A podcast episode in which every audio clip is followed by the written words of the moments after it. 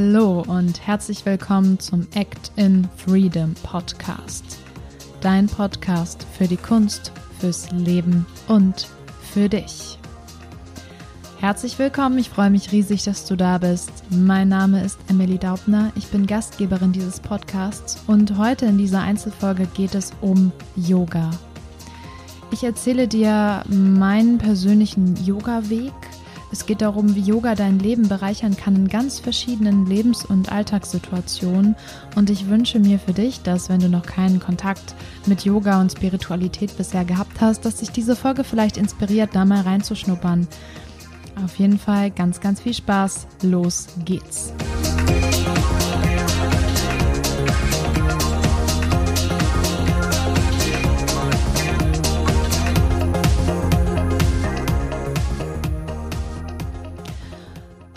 Wie schön. Ich freue mich total, diese Folge heute mit dir zu teilen, weil ich im Moment durch meine Yoga-Ausbildung so viele bereichernde und starke Momente habe, die mich extrem verändern und ja, das einfach ein unbeschreiblich tolles Gefühl ist.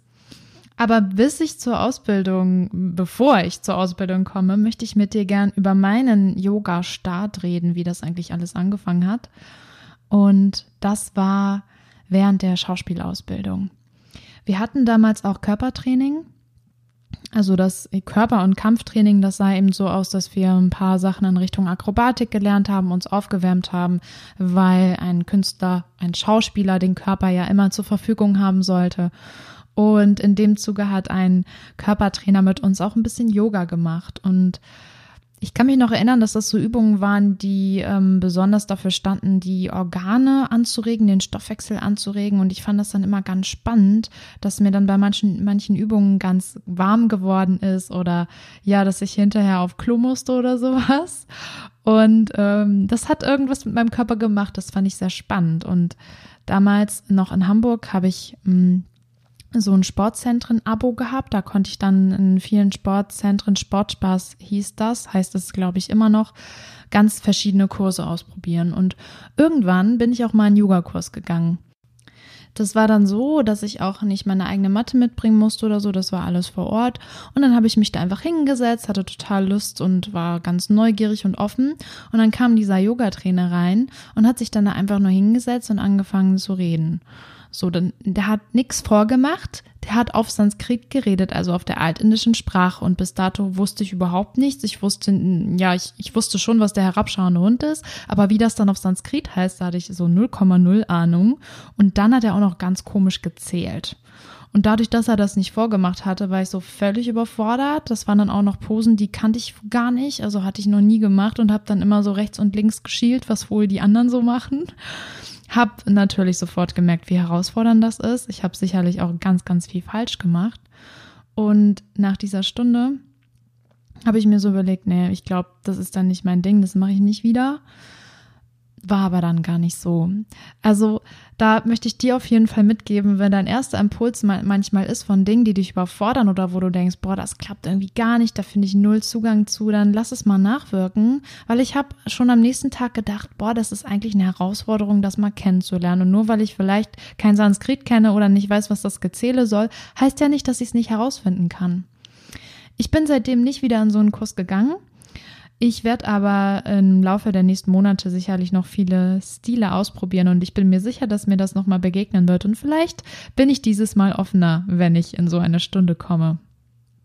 Ja, was ich dir damit einfach sagen möchte, äh, aller, aller Anfang ist schwer, aber ähm, bleib auf jeden Fall am Ball. Selbst wenn dein innerer Schweinehund sagt, boah, nee, dafür bist du zu doof, das schaffst du nicht. Irgendwas in mir hat mich getriggert und dann habe ich irgendwie weitergemacht. Ich habe andere Kurse besucht, ich habe aber auch vor allem angefangen, zu Hause über YouTube ganz viel zu machen. Und an dieser Stelle, da möchte ich dir ganz, ganz wärmstens Mady Morrison empfehlen und auch Boho Beautiful. Mady Morrison macht deutsche Videos, zum Teil zehn Minuten, aber auch mal eine Stunde und da kannst du wirklich für deinen Alltag und auch für deine Körperregion schauen, was gerade für dich gut ist. Boho Beautiful macht das sehr spirituell, finde ich wunderschön mit ganz verschiedenen ja, Hintergründen, weil die ja unterwegs sind in aller Welt. Also das ist einfach super schön gemacht und auch sehr angenehm zu folgen. Viel kraftbasiert, auch viel Pilates, aber auch Yin Yoga. Schau unbedingt mal rein, wenn dich das interessiert. So habe ich auch angefangen und habe mich da so rangetastet. In der Zeit war das für mich aber eher so was Fitnesslastiges. Also ich hatte so von dieser Yoga-Philosophie nicht so viel Ahnung. Also ich habe halt schon gemerkt, oh ja, ich bin ein bisschen gedehnt und werde irgendwie kräftiger. Das ist ja auch gut in Kombi mit der Schauspielausbildung. Da mache ich einfach ein bisschen weiter, um eventuell auf den Kopfstand oder ähnliches hinzuarbeiten.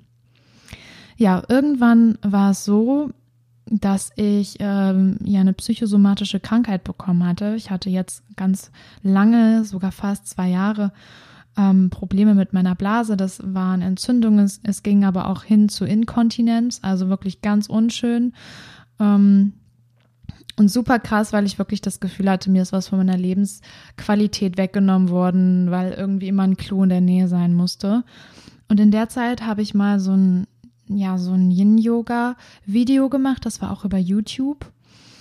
Und es gab eine Pose, die habe ich länger gehalten. Das ist nämlich so im Yin-Yoga, dass du dann Posen länger hältst. Und dann habe ich auf einmal richtig angefangen zu heulen und habe gemerkt, wie sich so Stress gelöst hat aus meiner, ja, das war so Po-Hüftregion. Hm.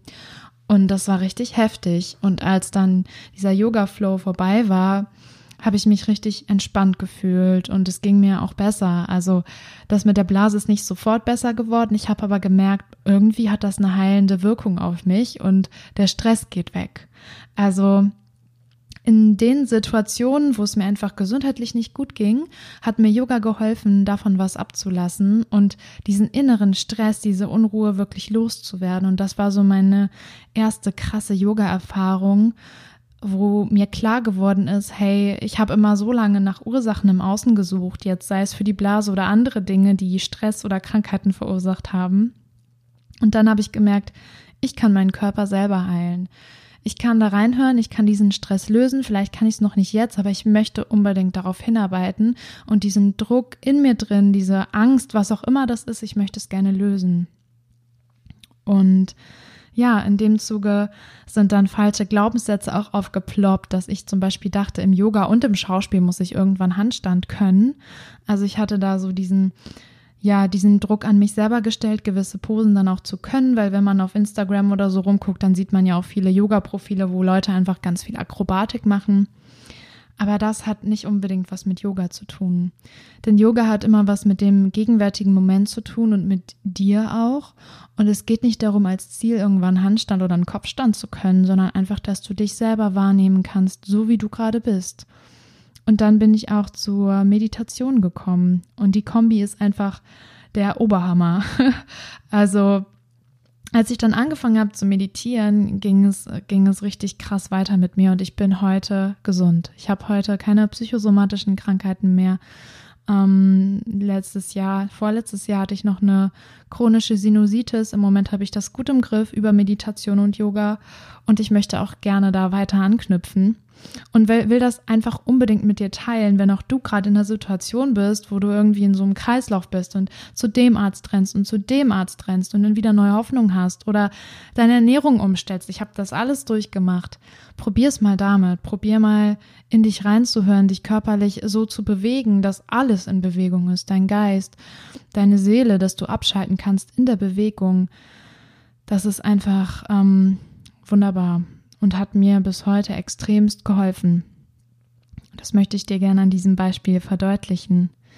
Ja, und als ich dann nach Köln gezogen bin, vor jetzt sind es ja schon fast anderthalb Jahre, Wahnsinn, habe ich dann angefangen, richtige Yoga-Studios zu besuchen. Ich habe mir auch hier ähm, Urban Sports heißt es, das gibt es, glaube ich, mittlerweile auch in jeder Stadt. Da kannst du dann online schauen, hey, gibt irgendwie den Kurs und den Kurs, du zahlst einen bestimmten Betrag und kannst halt ganz verschiedene Sachen ausprobieren.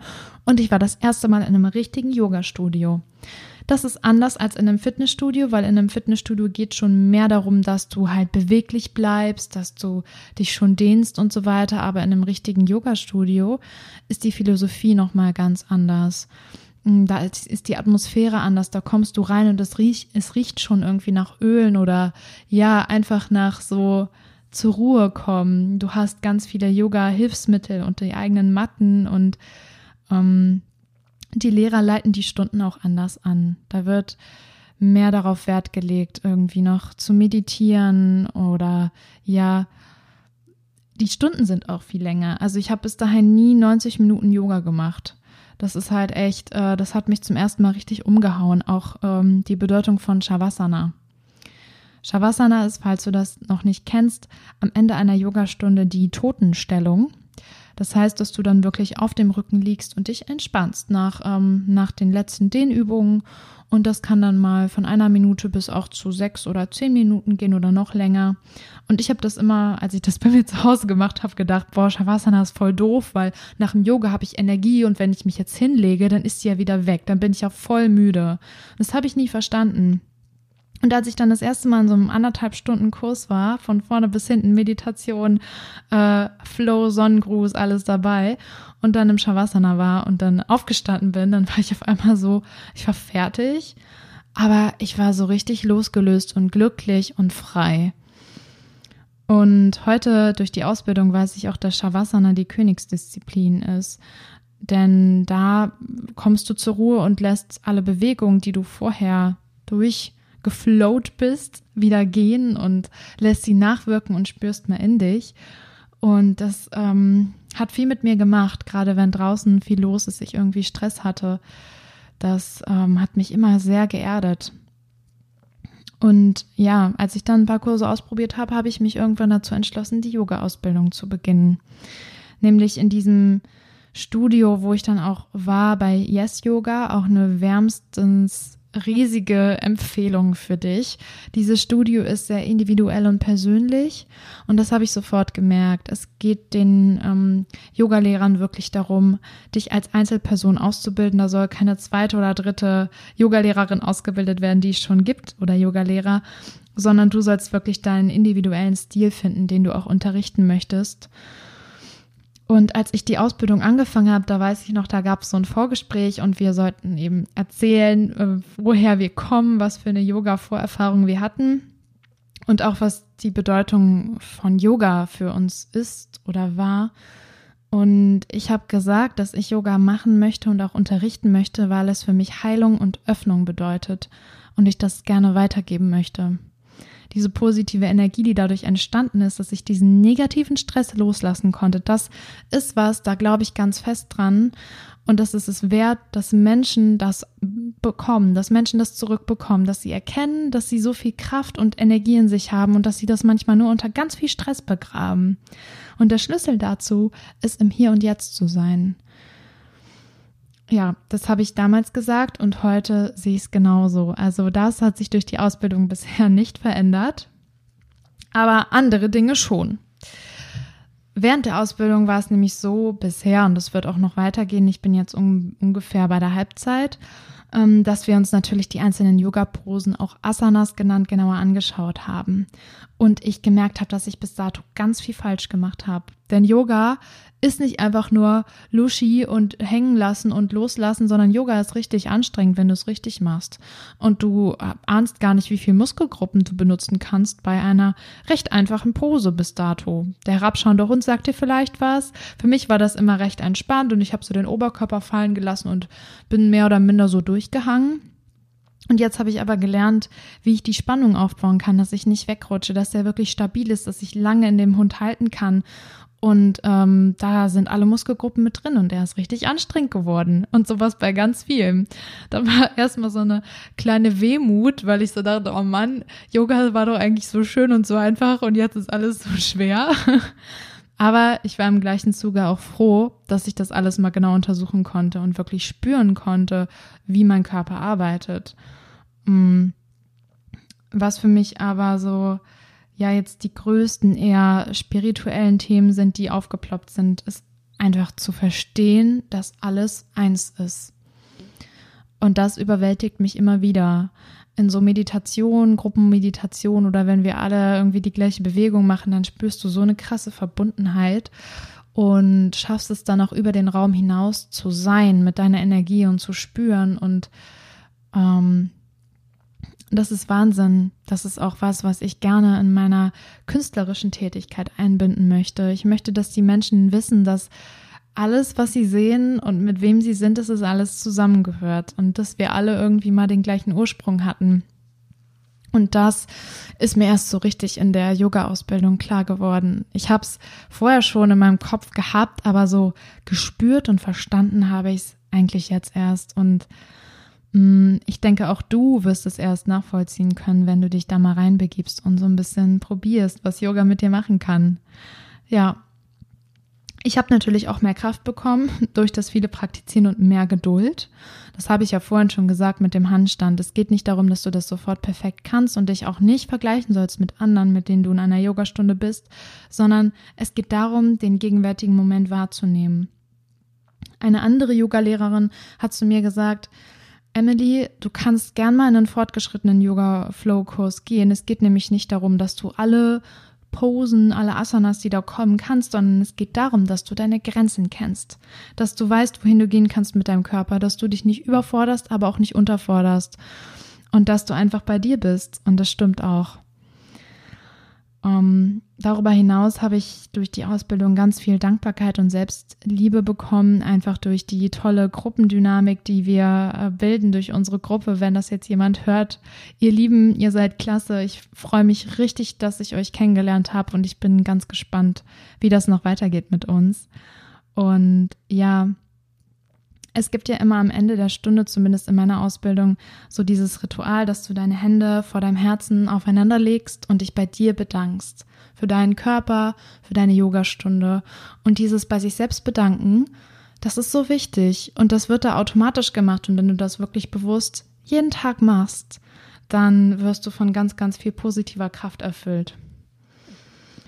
Ja, natürlich hat mir die Ausbildung auch zu einem größeren Netzwerk verholfen, in dem Sinne, dass ich einfach mehr Menschen kennenlernen kann und darf und auch darüber hinaus, wenn ich irgendwann selber unterrichte, noch mehr Menschen in mein Leben ziehe und darauf freue ich mich extrem. Ich freue mich extrem, meine Erkenntnisse und Erfahrungen weiterzugeben und mein, mein Yoga größer zu machen, damit andere ihr eigenes Yoga für sich entdecken können.